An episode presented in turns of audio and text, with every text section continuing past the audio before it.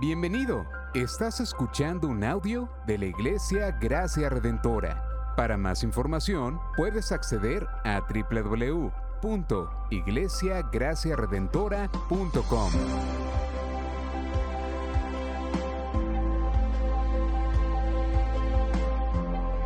En la exposición de la palabra, el pastor Israel Vega.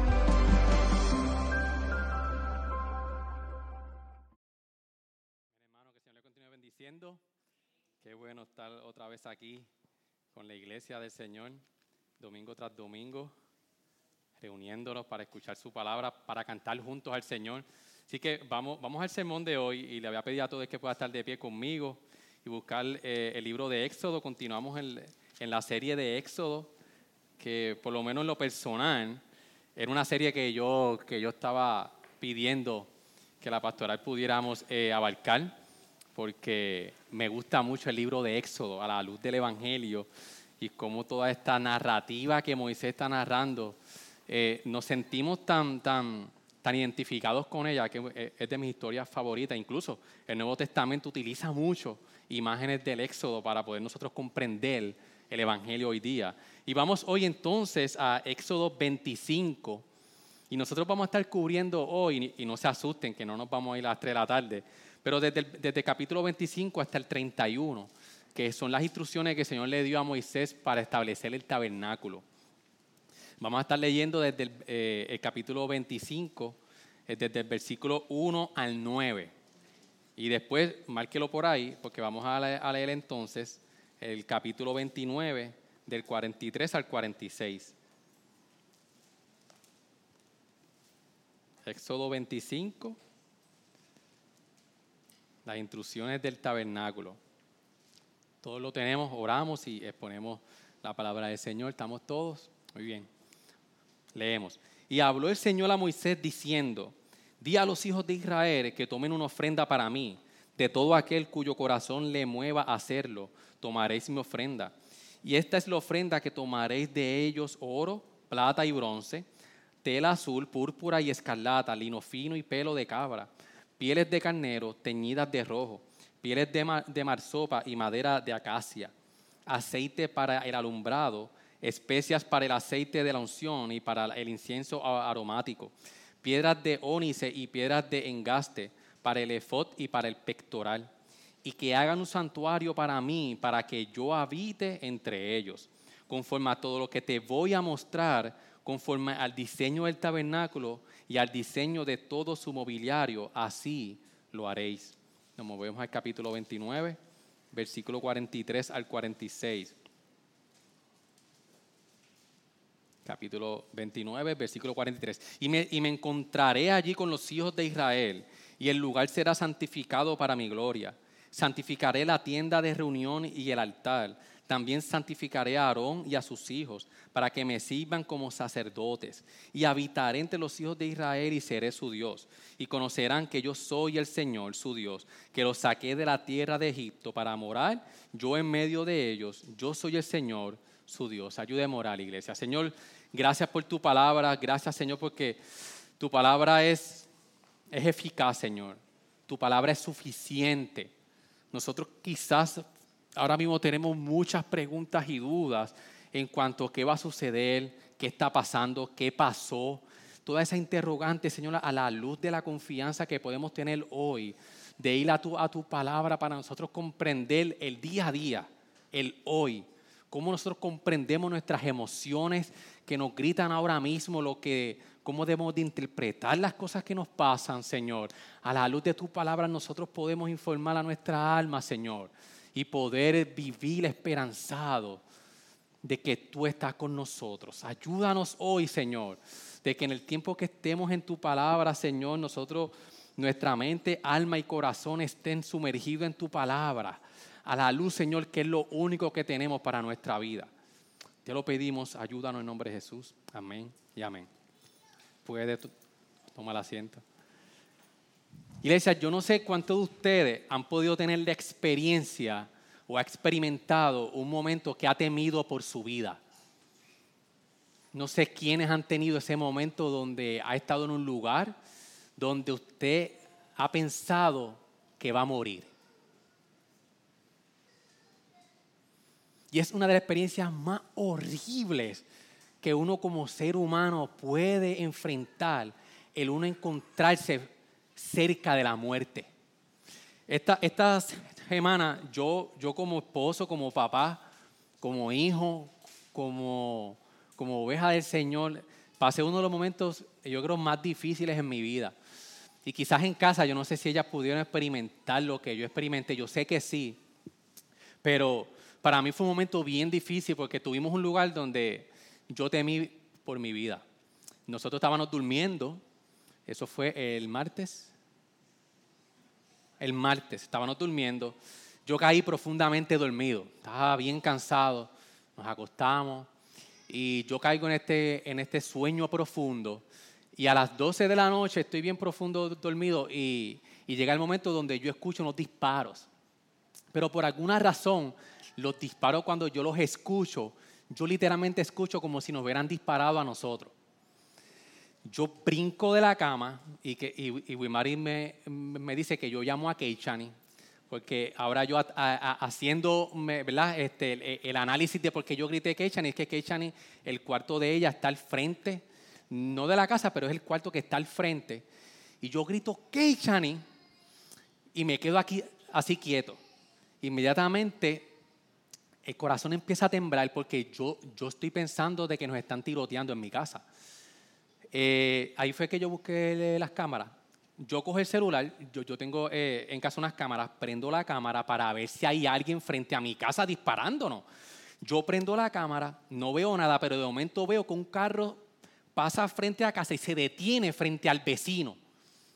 Y yo mirando el carro, escucho unos disparos y yo, y yo estoy viendo que entonces los, disparos están saliendo del carro, de que está prácticamente frente a casa. Imagínense lo que yo pensé. Yo, yo, no, yo no puedo describir con palabras el estado en que yo me puse.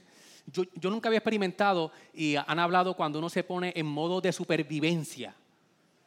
¿Ah?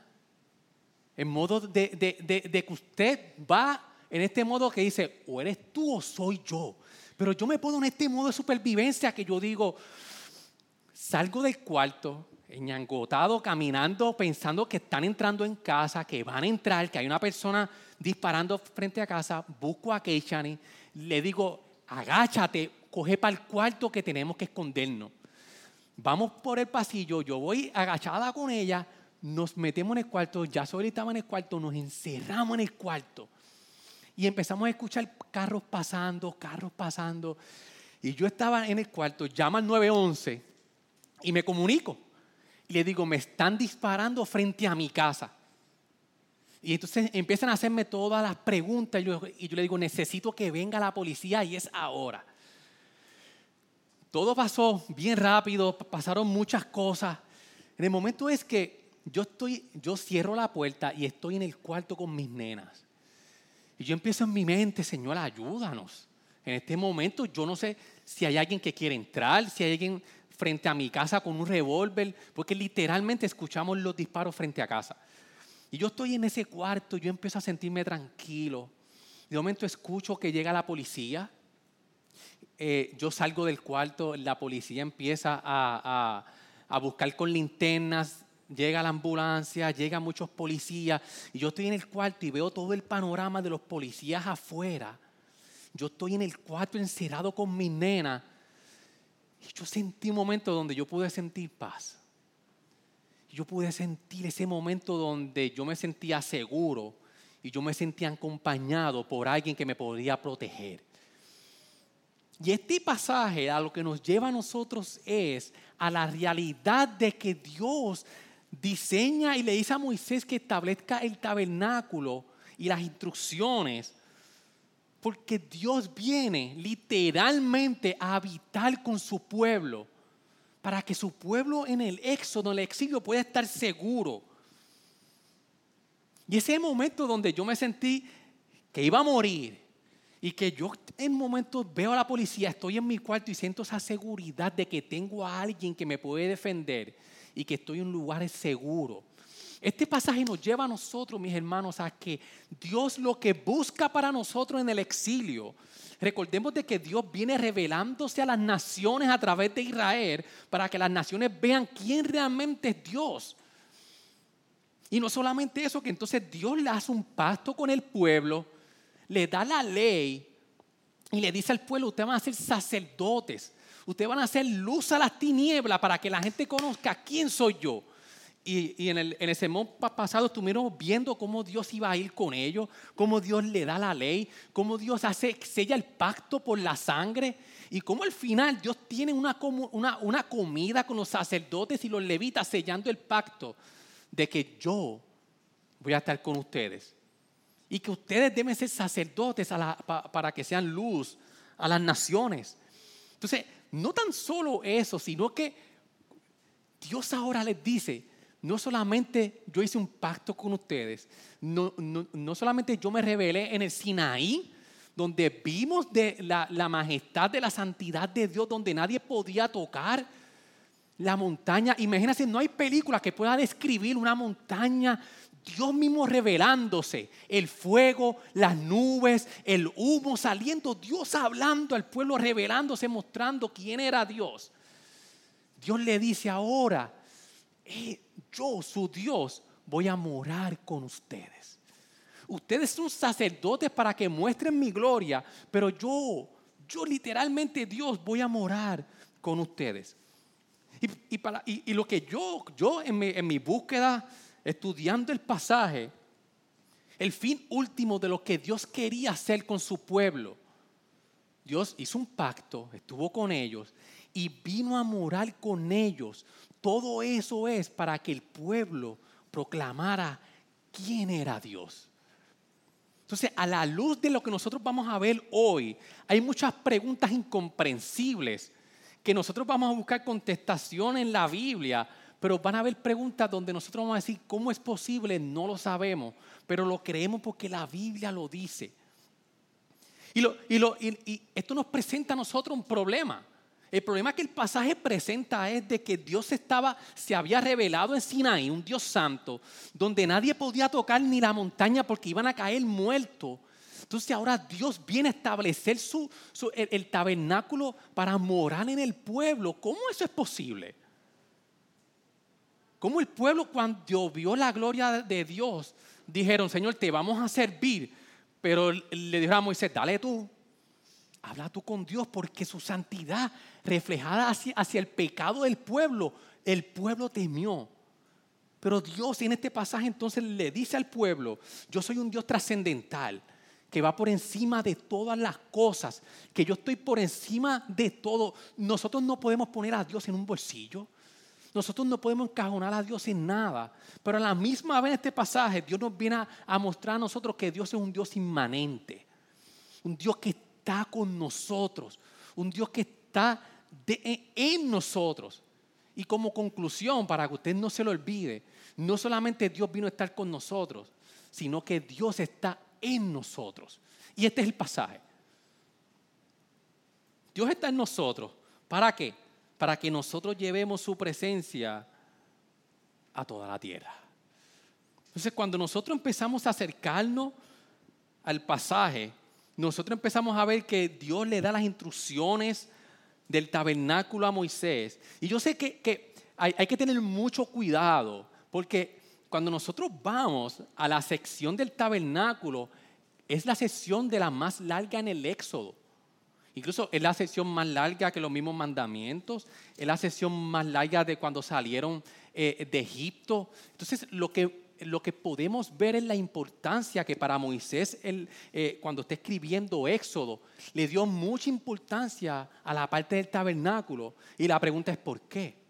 Entonces tenemos que tener mucho cuidado porque Moisés te está dando muchas, eh, eh, muchos detalles del tabernáculo donde muchos han cometido el gran error de alegorizar qué significa la soga, qué significa esto, todo, todo y todo, y se pierde la esencia general de lo que significaba el tabernáculo.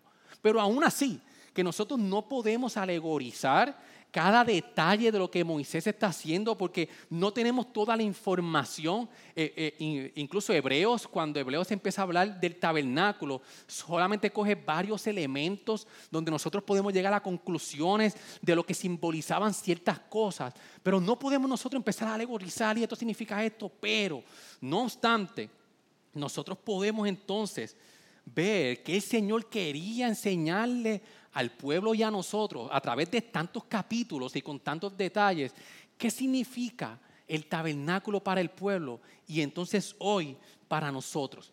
¿Qué es lo que significa hoy para nosotros, iglesia, que Dios dijo, el Dios trascendental, le dijo a su pueblo, yo voy a morar con ustedes, pero yo lo voy a hacer a través del tabernáculo para, que Dios pueda resolver el problema que tenía el pueblo de su pecado y la santidad de Dios. Entonces Dios establece el tabernáculo y vamos a ver tres puntos en el día de hoy. La santidad de Dios. El tabernáculo nos indica que Dios es un Dios santo. El tabernáculo también nos, nos enseña que Dios es un Dios misericordioso. Y como tercer punto, el tabernáculo nos enseña a nosotros que Dios está en nosotros. Y cuando nosotros vamos, que el tabernáculo le estaba enseñando al pueblo de que Dios era santo, todo este elemento tenía una, representación simbólica, que un Dios santo, hermano, porque trate, trate de estar en la, en la escena. Ellos venían del Sinaí, el Dios que se revela y viene a morar al pueblo. Entonces, ¿cómo Dios lo puede hacer? Y Dios le dice, yo tengo que estar con ustedes bajo mis términos y bajo mis condiciones para que ustedes no mueran ante mi santidad y yo pueda ser misericordioso con el pueblo. Cuando nosotros empezamos a ver los detalles de, la, del, tabernáculo, Isaac, si puedes poner la, imagen. Y hoy, hoy no es un estudio, pero que, quise traer esta imagen para que nosotros podamos ver de que la ubicación de cada una de las cosas de cómo Dios diseñó el tabernáculo representaba la santidad de Dios. Cuando nosotros vemos en el centro, ahí estaba el tabernáculo, donde estaba ahí el altar, donde los sacerdotes ofrecían eh, los sacrificios en el altar. Entonces, luego desde el altar solamente podía entrar al lugar santísimo el sumo sacerdote en el lugar santo que estaba cerca del altar estaban los sacerdotes. En los atrios, que son los que están como color vino, estaban, eh, perdóname, antes, antes sí, donde están los, como color vino, ahí estaban los levitas. Ahí estaban las tribus del Señor. Los levitas estaban al frente. Y todo esto de los demás colores era el pueblo.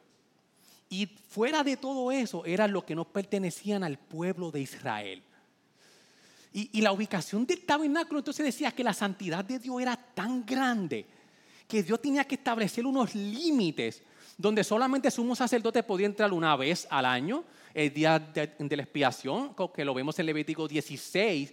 Los, los, sacerdotes solamente entraban al lugar santo. Incluso los levitas estaban alrededor, que son los rojos, los vinos, estaban alrededor, como que cubriendo al pueblo en general, para que ellos pudieran ver y comprender que para Dios poder habitar en ellos y su santidad a través, a, encontrarse con el pecado del pueblo, no los matara. Cada ubicación nos dice a nosotros de que Dios es un Dios santo. La accesibilidad, el diseño arquitectónico, como estaba todo diseñado, nadie podía entrar al lugar santo, al lugar santísimo. Incluso hasta los sacerdotes tenían que hacer un ritual para poder entrar. Incluso los materiales. Cuando nosotros eh, empezamos a leer en el texto los materiales que se utilizaban, mientras más cerca estaba del altar y del lugar de sacrificio, más alto valor tenían los materiales.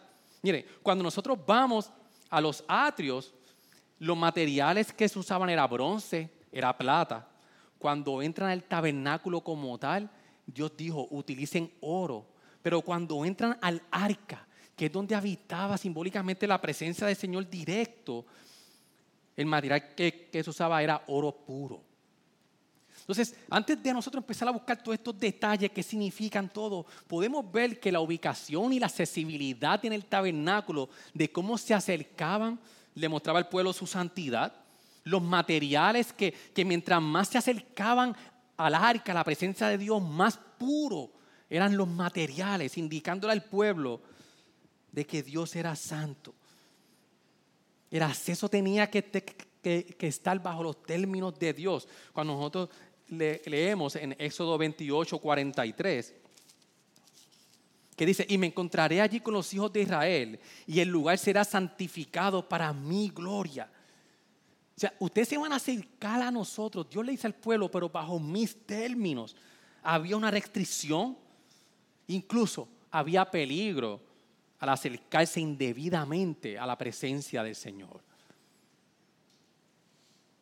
Todo esto, hermano, lo que le estaba diciendo al pueblo es la santidad de Dios, como ya dije, de que a pesar de que el texto muestra un Dios que es cercano, un Dios inmanente, nosotros no podíamos, no, el pueblo no podía olvidar que era importante establecer para Moisés y para Dios que la trascendencia de Dios no podía ser comprometida de que el, Dios santo que se reveló al hombre, no podía, su, trascendencia no podía ser comprometida. Entonces eso nos causa al pueblo un problema. Entonces tengo un Dios que es un Dios cercano, pero que es trascendente. ¿Cómo Dios va entonces a arreglar todo eso? Punto número dos, por su misericordia. ¿Cómo Dios entonces podía establecer un Dios justo que el pueblo merecía que que muriera, porque Dios conocía su historia, ya el pueblo venía desconfiando en Dios, murmurando de Dios cuando se quedaron sin agua, Dios sacándolo de Egipto. Dios conocía al pueblo de Israel y Dios sabía que el pueblo iba a fallar. Entonces, ¿cómo Dios un Dios justo, un Dios santo, que el pueblo merece por su pecado lo que merecía era la muerte? ¿Cómo Dios podía ser misericordioso y perdonarlos, pero seguir siendo justo? Ante su santidad. Nosotros vamos a Éxodo 29, del 10 al 14, que Dios estaba ese entonces, ¿cómo Dios podía estar en medio de su pueblo? Y leemos que dice, entonces llevarás el novillo delante de la tienda de reunión y Aarón y sus hijos pondrán sus manos sobre la cabeza del novillo y matarás al el novillo delante del Señor a la entrada de la tienda de reunión. Tomarás de la sangre del novillo y la pondrás sobre los cuernos del altar con tu dedo y derramarás toda la sangre al pie del altar. Está Dios dando las instrucciones. Y tomarás todo el cebo que cubre las entrañas, el lóbulo del hígado y los dos riñones y el cebo que hay sobre ellos y los, y los ofrecerás quemándolos sobre el altar. Pero la carne del novillo y su piel y su estiércol quemarás con fuego fuera del campamento es ofrenda por el pecado. Entonces Dios en la instrucción empieza a establecer cómo, cómo, el sumo sacerdote y los sacerdotes podían entrar a la presencia de Dios y ir a través de los sacrificios.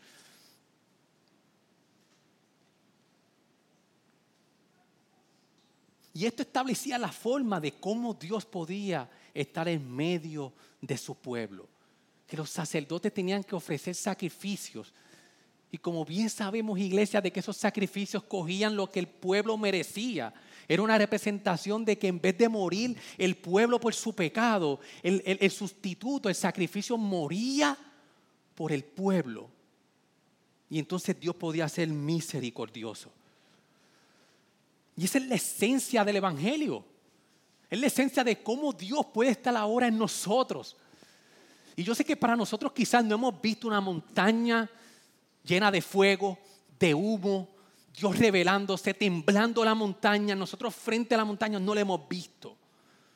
Pero nosotros podemos ver entonces, a la luz del Evangelio, lo que Dios mismo tuvo que hacer en Jesús en la cruz. Lo, que, lo que el pueblo vio en el monte Sinaí, nosotros lo podemos visualizar por fe, porque ocurrió, porque sabemos que ocurrió, que en la cruz del Calvario, literalmente Dios mostró su santidad. Y su santidad, la ira del pecado para mostrar que Dios es santo y que era justo, cayó sobre, sobre Jesús. La ira que usted y yo nos merecíamos por nuestro pecado. Dios la derramó completa y esa fue la revelación de la santidad de Dios. Para el pueblo de Israel fue el Sinaí, para nosotros fue la cruz y cómo nosotros podemos vivir cada día a la luz de un Dios trascendental que va por encima de todas las cosas. ¿Cómo es posible? de que lo que podemos aprender al final de este texto es que Dios puede habitar en nosotros.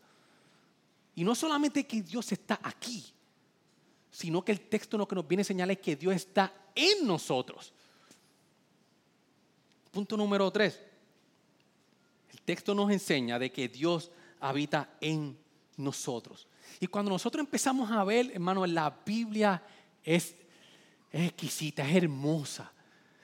los paralelos que nosotros vamos a ver entre el tabernáculo y la creación, los paralelos que vamos a ver entre el tabernáculo y el Edén, son excepcionales para nosotros poder ver qué Dios estaba llevando en, su mensaje. ¿Qué significaba el tabernáculo? Vamos allá. Cuando nosotros vemos en, que en Génesis 1 había un caos cuando Dios hace, hace, hace muchas cosas y está eh, en la creación, Dios trae orden al caos. Y Dios veía todo el tiempo que todo lo que Dios hacía era bueno. Dios estaba siendo satisfecho con la creación. Cuando nosotros podemos ver de que mucho del lenguaje del tabernáculo tenía que ver con el lenguaje de la creación, Dios dio un mandato en el, tabernáculo, también en la creación. Lo, que podemos ver es que el tabernáculo viene a establecer una vida de culto ordenada. Así como Dios en la creación había desorden y Dios vino a poner orden, el tabernáculo le, dice al pueblo, en el caos que ustedes están en sus vidas, el tabernáculo viene a establecer un orden de cómo ustedes van entonces a rendirme culto y acercarse a mí como su Dios. El tabernáculo expresa el orden separando lo sagrado de lo común. Dios viene a poner orden. La conexión entre la creación y el tabernáculo implica que la vida de adoración de Israel sirve solamente a los propósitos originales de Dios en la creación. Dios vino a crear un mundo para que el hombre estuviera en él, glorificara a Dios, labrara la tierra y Dios fuera exaltado. O sea, hermanos, que podemos ver que el tabernáculo representa todo para, que para lo que el cosmos fue creado para hacer. Recordemos de que estamos en la historia del Éxodo, donde nosotros venimos de Génesis, donde Dios está viniendo a arreglar todo lo que el, lo, que el pecado corrompió. El pecado corrompió todo. Y Dios viene en la historia de, de la narración del pueblo de Israel a establecer cómo Dios va a poner todo en orden. O sea que el propósito de Dios para el tabernáculo es que volver a los propósitos originales de Dios en su creación y poner orden. No tan solo eso, sino que podemos ver también de que el tabernáculo es una recreación del Edén. Cuando nosotros vemos de que el tabernáculo se construye como un movimiento de, eh, de regreso al Edén, miren las similitudes. En Génesis 3:24 Miren cómo dice Génesis 3:24. Y expulsó pues al hombre y al oriente del huerto del Edén, puso querubines y una espada encendida que giraba en todas direcciones para guardar el camino del árbol de la vida. En el tabernáculo, en el Éxodo 25, del 17 al 21, es para que usted pueda verlo. Y si me puede seguir en la Biblia, mucho mejor para usted. 25, de 17 al 21, vemos como en Génesis Dios estableció unos ángeles cuando, cuando expulsó a, Adán. El 17 al 21, harás, harás además un propiciatorio de oro puro. Su longitud será de dos codos y medio y su anchura de un codo y medio. Harás igualmente dos querubines de oro. Los harás de oro labrado a martillo en los dos extremos del propiciatorio. Harás un querubín en un extremo y el otro en el otro extremo harás el propiciatorio de los querubines en sus dos extremos de una sola pieza.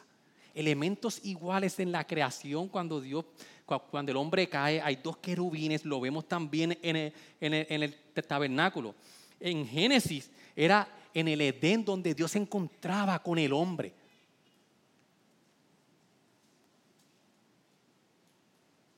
en el Éxodo, cuando nosotros vemos Éxodo 22, 22, que Dios se encuentra en Moisés, cuando Dios le dice, me voy a reunir contigo en el propiciatorio.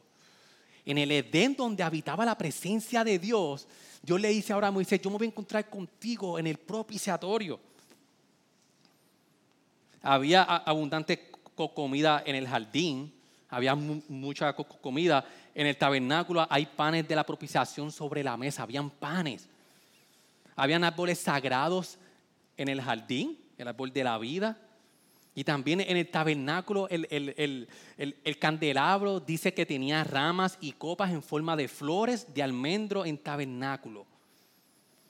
Como último, como, como imagen de Dios, Adán fue colocado en el jardín para, para, que, para que diera la imagen de Dios y para que proclamaran la imagen de Dios. Asimismo, Aarón y los hijos, como sacerdotes en el tabernáculo, tenían que proclamar la imagen de Dios.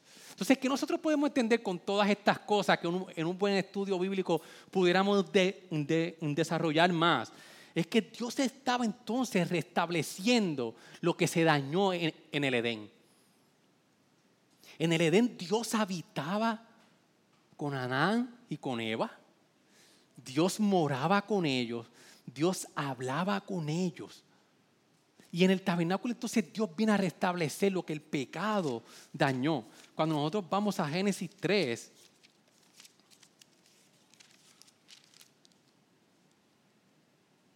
Ocho, dice, y oyeron al Señor Dios que se paseaba en el huerto al fresco del día y el hombre y su mujer se escondieron de la presencia del Señor, Dios entre los árboles del huerto. Así mismo como Dios se paseaba y era la intención y propósito de Dios de estar con la humanidad. En el tabernáculo Dios viene a decir, yo vengo a arreglar todo esto. Lo que Adán dañó en el Edén. Y Dios tuvo que cerrar el Edén por ponerla a los dos ángeles. Y más nadie puede entrar aquí por la culpa del pecado. Dios empieza en la historia a entretejer entonces cómo Dios va a volver a establecer su propósito original.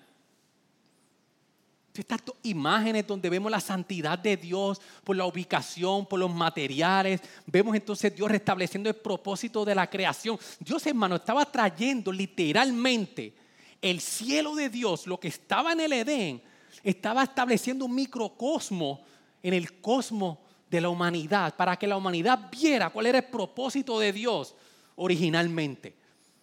Yo, espero que me estén siguiendo. Yo sé que hay muchos términos, pero Dios, imagínense, Dios viene en el tabernáculo a establecer dentro de todo el pecado del pueblo, dentro del microcosmos del pueblo, Dios viene a establecer cómo Dios quiere establecer y restablecer el propósito de Dios con la humanidad. Y Dios dice, así va a ser. Esto es una imagen.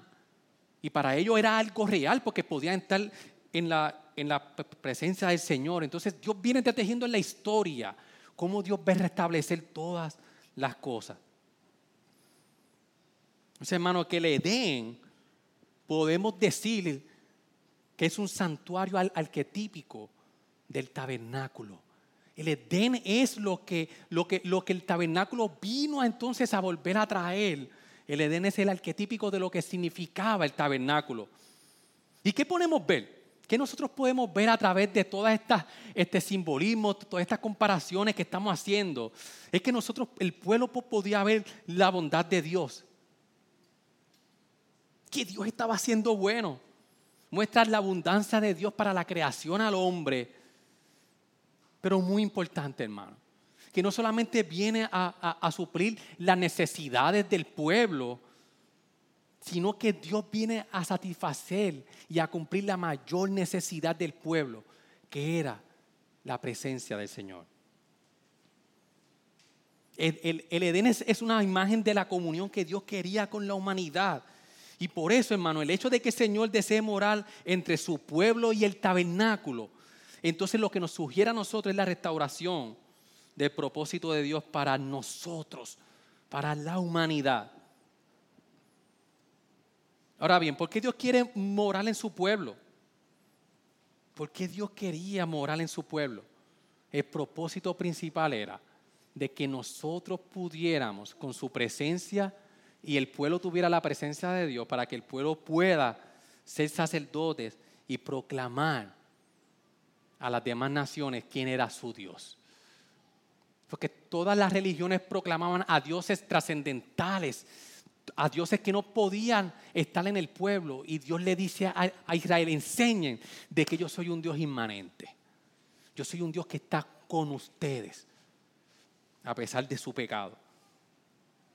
Ahora, ¿qué conexiones nosotros podemos ver al día de hoy? Ok, Pastor Israel, usted ha dicho tantas cosas ahí que acordarnos después, ya hoy a las 5 de la tarde quizás no nos acordemos mucho, pero ¿cómo nosotros entonces ponemos nosotros de este lado de la historia la conexión con el Evangelio? ¿Cómo nosotros podemos ir hoy al Evangelio y poder tener mejor luz de lo que, lo que significó el tabernáculo para Israel, qué significa ahora para nosotros? Cuando nosotros vemos al salmista en el, en el, en el, en el capítulo 61, que el salmista empieza a expresar el anhelo de estar en la casa del Señor. El Salmo 61 dice, oye, oh Dios, mi clamor, atiende a mi oración. Desde los confines de la tierra te invoco cuando mi corazón desmaya. Condúceme a la roca que es más alta que yo, porque tú has sido refugio para mí. Porque tú has sido refugio para mí, torre fuerte frente al enemigo. Y concluye el salmista, que more yo en tu tienda para siempre y me abrigue en el refugio de tus alas. Hermano, aquí vemos un salmista de que está fuera de la casa del Señor y que está diciendo, suplicándole al Señor, Señor, yo quiero volver a estar en tu morada. Está diciendo incluso, Señor, si, si, si será suficiente, aunque no esté dentro, aunque esté en, la, en las alas de los querubines que están en el tabernáculo, Señor, pero que yo pueda estar debajo de tus alas. Aunque yo no pueda entrar al Edén como tal, solamente déjame entrar en las alas de tus, de tus ángeles. El samita está diciendo, es mejor estar justo a la puerta, justo a la puerta del tabernáculo, que vivir en el exilio. Está diciendo, Señor, ¿puedo volver a entrar al Edén? Permíteme entrar al lugar donde yo quiero estar. Permíteme entrar al lugar donde mi alma anhela estar. Permíteme al lugar como, como decía en el Salmo 42.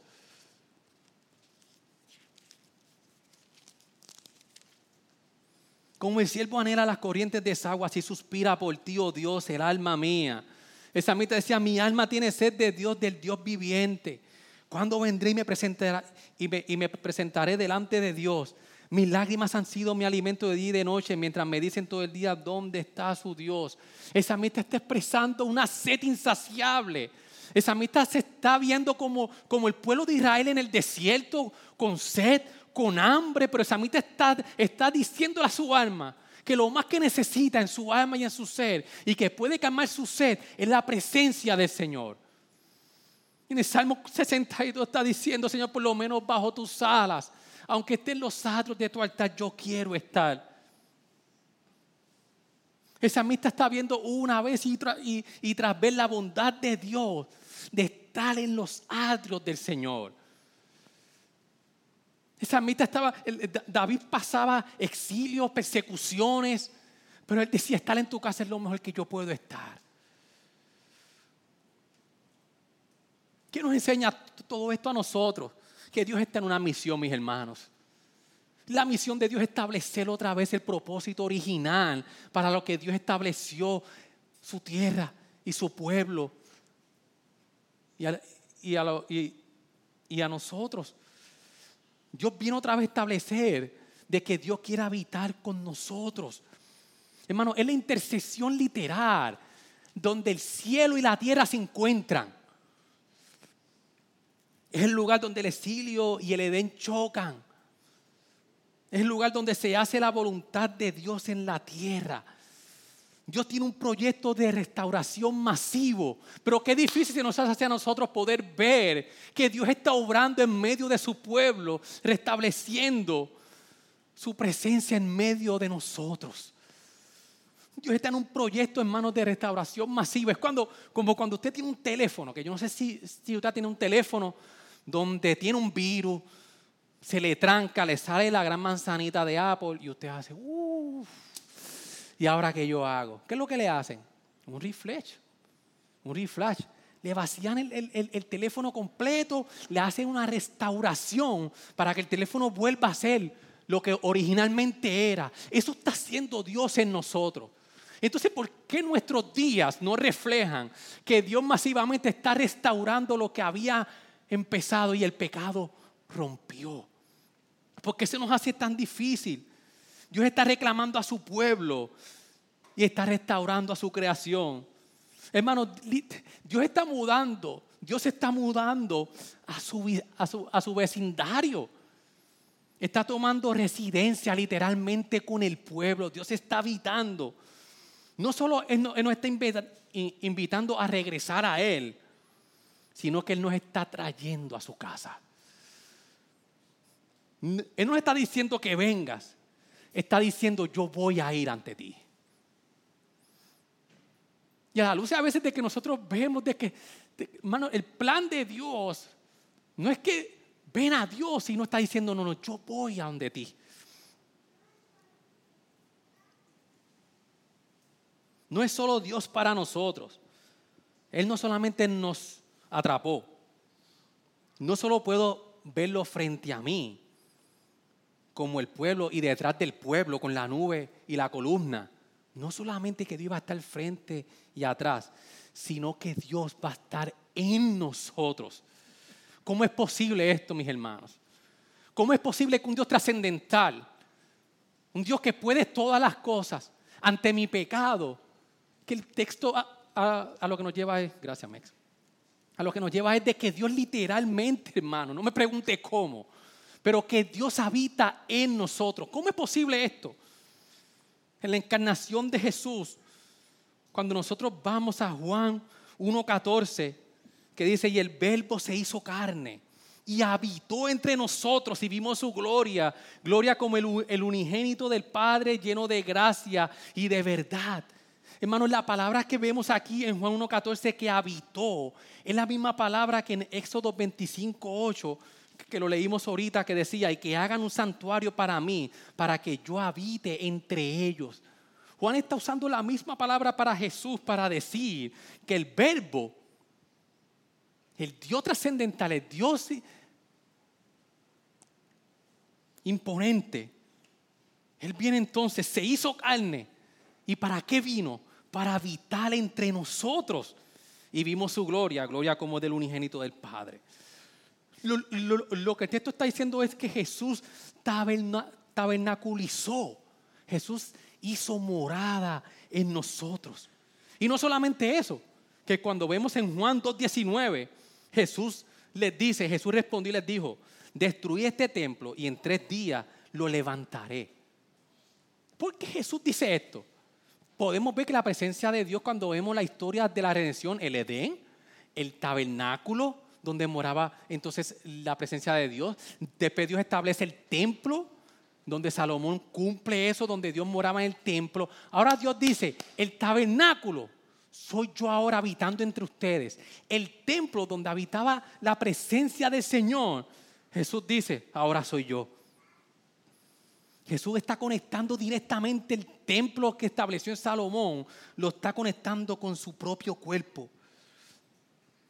O sea, hermano, que el tabernáculo, el cumplimiento que tuvo el tabernáculo para Israel, que para ellos era algo real, ahora para nosotros se cumplió en Jesús.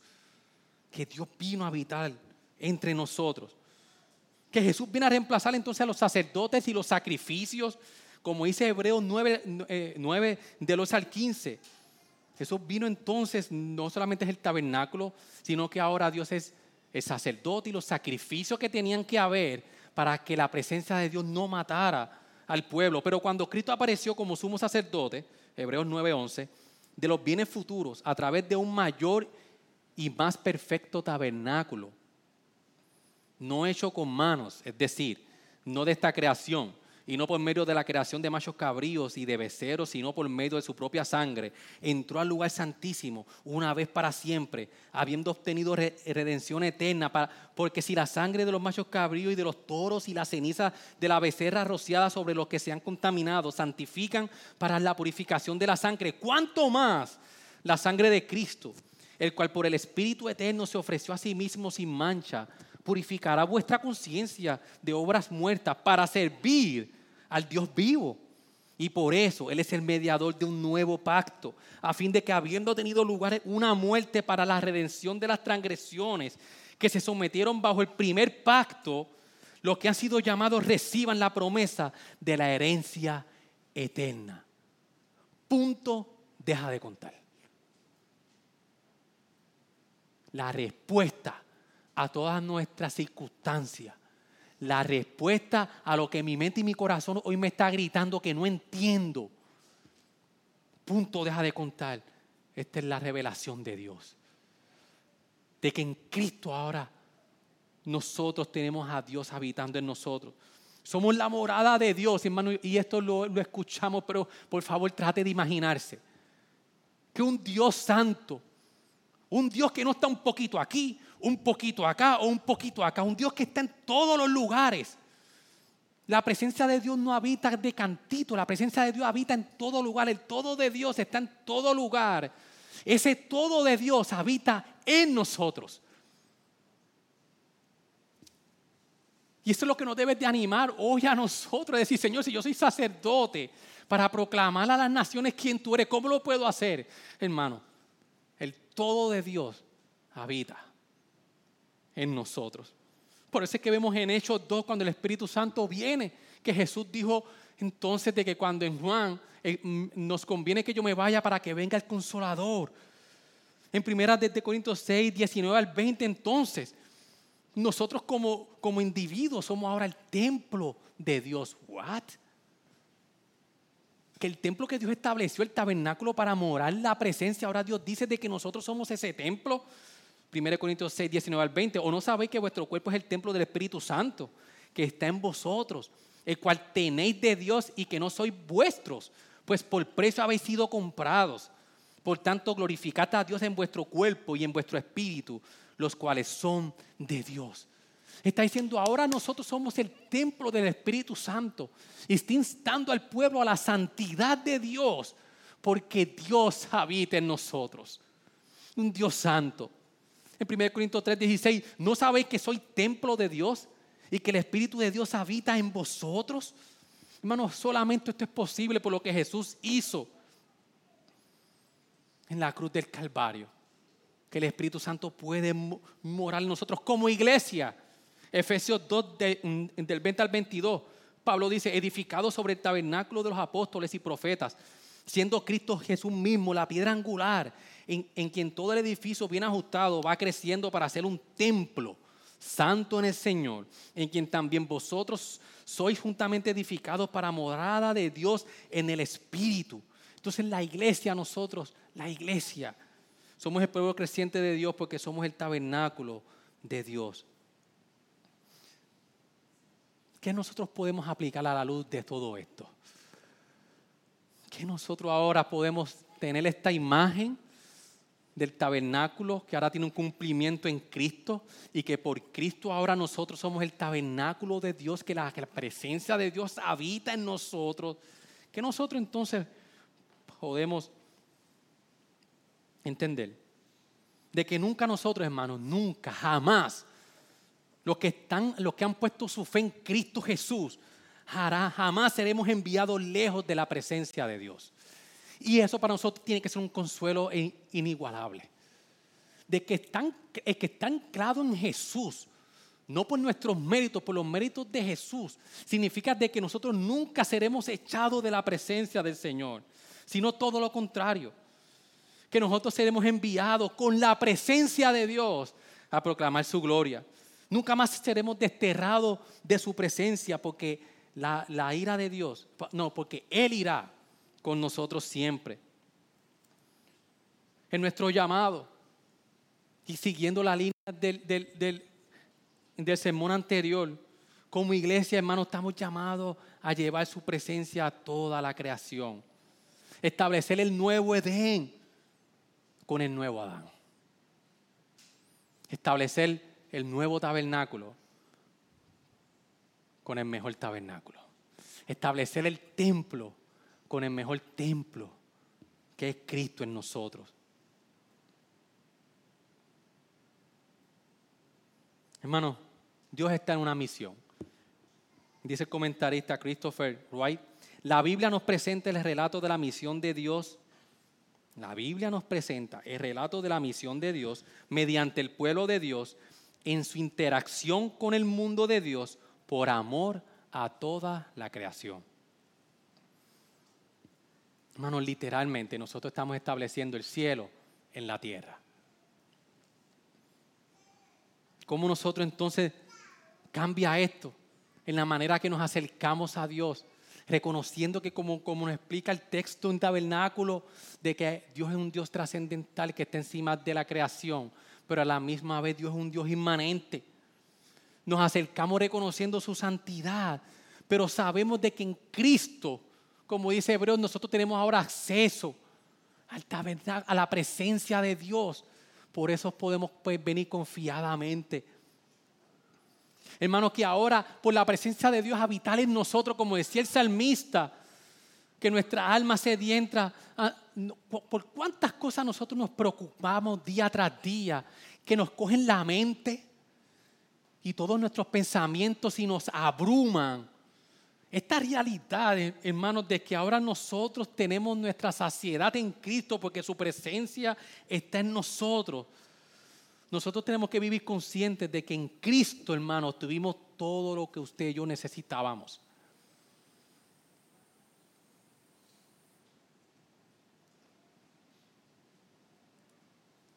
No, no, nos llama a vivir en santidad. Debemos buscar la, la, santidad de Dios como el templo de Dios, habitando en la tierra. Y para culminar, hermanos, ¿cómo Dios entonces va a culminar su historia de cómo la presencia de habitar con su pueblo va a culminar? Cuando nosotros vamos a Apocalipsis 21, mientras el grupo de, de adoración va pasando. Nos vamos preparando para la Santa Cena. ¿Cómo va a culminar esta historia? Usted y yo estamos todavía en el sí, pero todavía no. De la presencia de Dios habitando con su pueblo. Apocalipsis 21, del 1 al 5 dice, y vi un cielo nuevo y una nueva tierra. La primera tierra pasaron y el mar ya no existe. Y vi la ciudad santa, la nueva Jerusalén, que descendía del cielo de Dios, preparada como una novia ataviada por su esposo. Entonces oí una gran voz que decía desde el trono, he aquí el tabernáculo de Dios está entre los hombres y Él habitará entre ellos y ellos serán su pueblo y Dios mismo estará entre ellos. El versículo 4, Él enjugará toda lágrima de sus ojos y ya no habrá muerte, ni habrá más duelo, ni clamor, ni dolor, porque las primeras cosas han pasado. Mucho más que cosas buenas, hermano. Dios nos dio todo lo que necesitamos, mucho más que un mejor trabajo, mucho más que una mejor educación, mucho más que una promoción, mucho más que una jubilación buena. Es la eterna presencia de Dios ahora y en un futuro por siempre, donde ya no va a ser en medio de un exilio con lágrimas, sino como dice el texto que Dios enjugará toda lágrima, no habrá muerte, más lágrimas. Mientras tanto Él nos promete en esta vida, con lágrimas y con muerte, estar con nosotros. ¿Cómo cambia esto? ¿Cómo nos vemos nosotros como iglesia IGR, Gracia Redentora? ¿Cómo cambia esto como iglesia hacia nuestra misión? De, de, lunes a sábado, ¿cómo se ve la misión que Dios nos dio como iglesia de proclamar su gloria? Realmente vivimos a la luz de que esa es nuestra misión principal. Su, día, su agenda refleja de que nosotros queremos proclamar quién es Dios a la luz de las naciones. ¿Cómo cambia eso nuestro norte en, en nuestra misión? Todo se resume en una cosa, este sermón, mis hermanos hermanos, en que Dios está en nosotros para que nosotros expandamos el tabernáculo de Dios por toda la tierra. Y que en el momento donde usted se sienta como yo me sentí ese martes a las 12 de la noche, donde en mi vida yo temí por mi vida, pensé que nos iban a matar.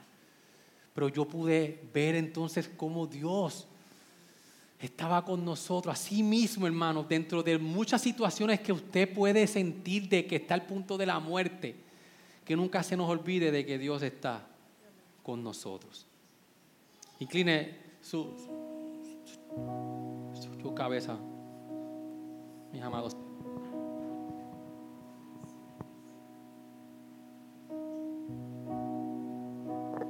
Permítame orar. Señor, gracias por tu palabra.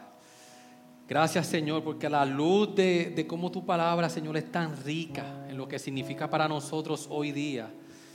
Yo te pido, Señor, estos dos sermones donde tu palabra nos insta a nosotros, Señor, a hacer luz a las naciones. Señor, de que tú nos ayudes. Señor, que la verdad de que tú estás en nosotros, yo no sé ni cómo explicarlo. Yo no sé cómo entenderlo, pero yo lo creo, Señor de que en cada uno de mis hermanos del Vita, de Carlos, de su esposa, de Camín, de Pastor De Pastor Félix, de Zenaida, de cada uno de los hermanos aquí, la presencia de Dios está en nosotros. Y si tú no has puesto tu fe completamente en Jesús hoy, y a la luz de lo que el Señor está diciendo en su palabra, tú quieres decirle al Señor, Señor, yo quiero que tú entres a mi corazón. Tú quieres entrar al Señor. Permite que Él entre a tu corazón. Gracias, Señor. Amén. Gracias por sintonizarnos. Puedes encontrarnos en las diferentes plataformas de redes sociales, como también visitarnos a www.iglesiagraciaredentora.com.